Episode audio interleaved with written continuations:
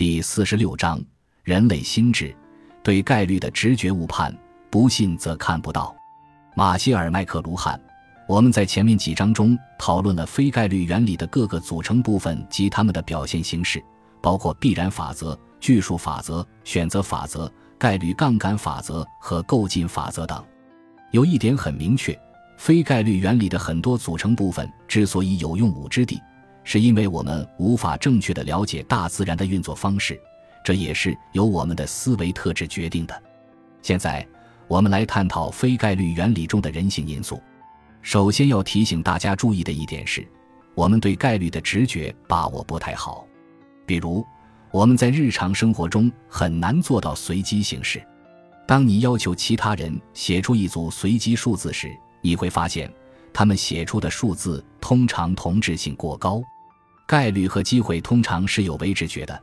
事实上，即使是专业的统计学家也会被他们蒙骗，除非他们能静下心来仔细计算一番。考虑下面这种情形：约翰获得了数学学位后继续深造，最终获得了天体物理学博士学位。毕业后，他先是在一所大学的物理系工作了一段时间，然后跳槽到了一家算法交易公司工作。开发用于预测金融市场走势的复杂统计模型。业余时间，他会去参加科幻小说大会。你认为以下哪一项的概率更高？一、约翰已婚，育有两个孩子；B. 约翰已婚，育有两个孩子，晚上喜欢解数学谜题和玩电脑游戏。许多人会回答 B。事实上，符合 B 所述特征的人是符合所述特征的人的子集。就约翰而言。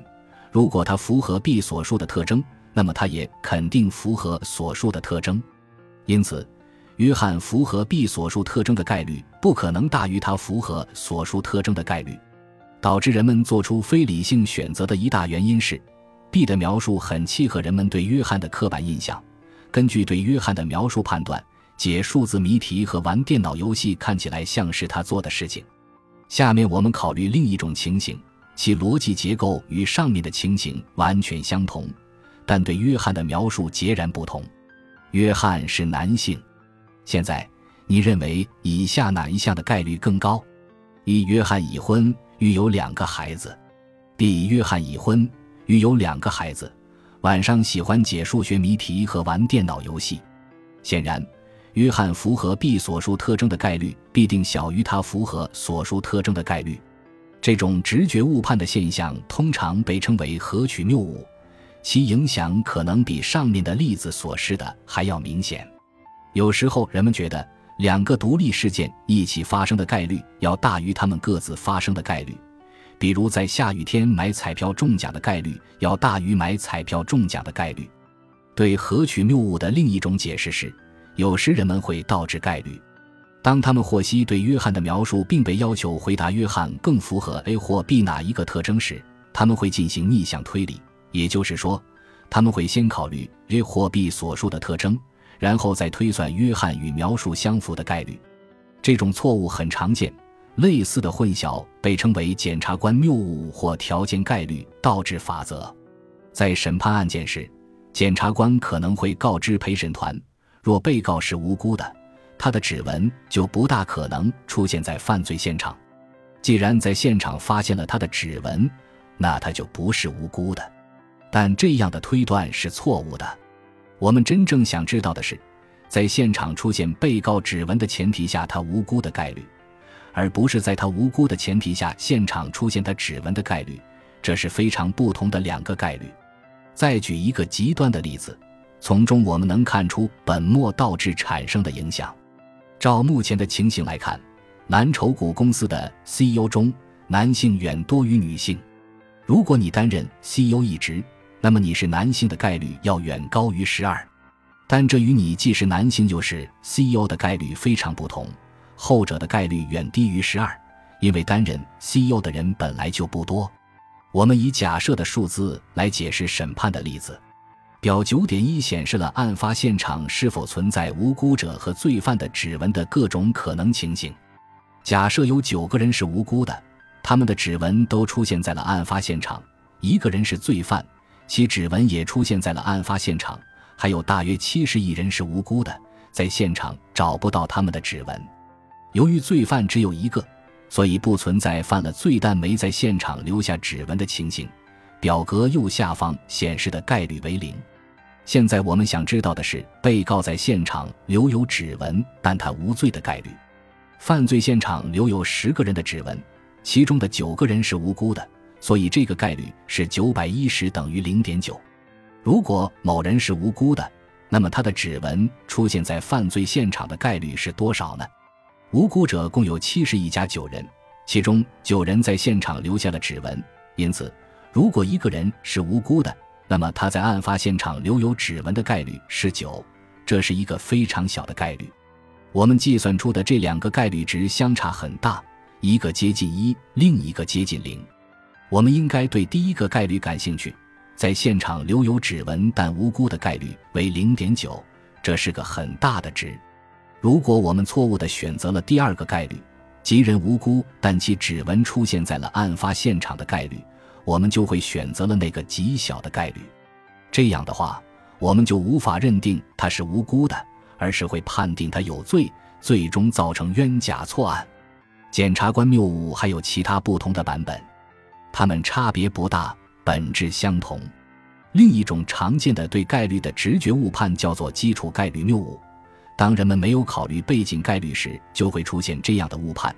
例如，他们不认可罕见疾病的发病率非常低这一事实。举一个例子说明这种情形：想想一下，我们开发出了一种检测信用卡欺诈的仪器，它能正确判定百分之九十九的合法交易和百分之九十九的欺诈交易。听起来很不错吧？不知道基础概率谬误的信用卡经理可能会根据这台仪器的判定结果采取行动。当他判定交易存在欺诈时，经理就会锁定该卡，阻止他接下来的任何交易行为。这样的操作看似合情合理，但我要告诉你这一事实：信用卡交易存在欺诈的概率大约为一万一千，这就是基础概率。由于合法交易的数量远远大于欺诈交易的数量，因此被仪器认定为欺诈的交易可能是合法交易。事实上，被仪器判定为欺诈的交易是合法交易的概率高达百分之九十一。这意味着，尽管仪器正确的判定了百分之九十九的欺诈交易和百分之九十九的合法交易，但它的十次警示中有九次是错误的。信用卡的例子简单易懂。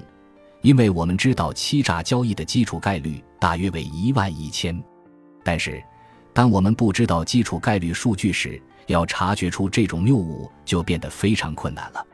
不知道这一数据时，人们往往会依据自己的主观经验估计基础概率，特别是当他们有类似的经历且容易产生联想时，他们就会高估基础概率。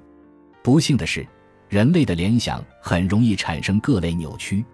诺贝尔奖获得者丹尼尔·卡尼曼是前景理论的创立者之一，他对这一点做过精彩的阐述。他让志愿者推断，若从英文文本中随机选出一个单词，这个单词的第一个字母为 K 的概率高，还是第三个字母为 K 的概率高？选择前者的居多。但事实上，在任何普通的英语文本中，第三个字母为 K 的单词大约是第一个字母为 K 的单词的两倍。人们只是很难想到第三个字母为 K 的单词。一般来说，对于容易联想到相关例子的事件，我们往往会高估其发生的概率。卡尼曼把这种现象称为可得性启发。不幸的是，能否联想到相关的例子极易受到外部因素的影响，比如媒体的头版报道。事实上，尽管犯罪率在下降，但公众的焦虑感却与日俱增。其中媒体的报道可能起了推波助澜的作用，即使你确信自己经历的事件颇具代表性，从理论上看，你可以准确地估计此类事件发生的概率，但现实要复杂得多。毕竟记忆不像一张白纸或一台电脑，能忠实地记录下我们日常生活中的点点滴滴。相反，记忆是一个动态的处理系统，它会审视、评估、筛选、组合、重组。强化和选择我们经历过的往事，离奇的经历会造就难以磨灭的记忆，我们更容易回忆起最近的经历。心理学家鲁马福尔科证明，巧合带给人的惊讶程度取决于它出现的背景，这也证明了概率评估的可塑性。增加一些哪怕是无关紧要的细节描述，也会使巧合变得更令人惊讶。此外，发生在自己身上的巧合，往往比发生在其他人身上的更令人惊讶。不过，这有可能是下意识的察觉到了巨数法则效应导致的。这种事可能会发生在其他很多人身上，但我只有一个，所以发生在其他人身上不会太令人惊讶。感谢您的收听，喜欢别忘了订阅加关注，主页有更多精彩内容。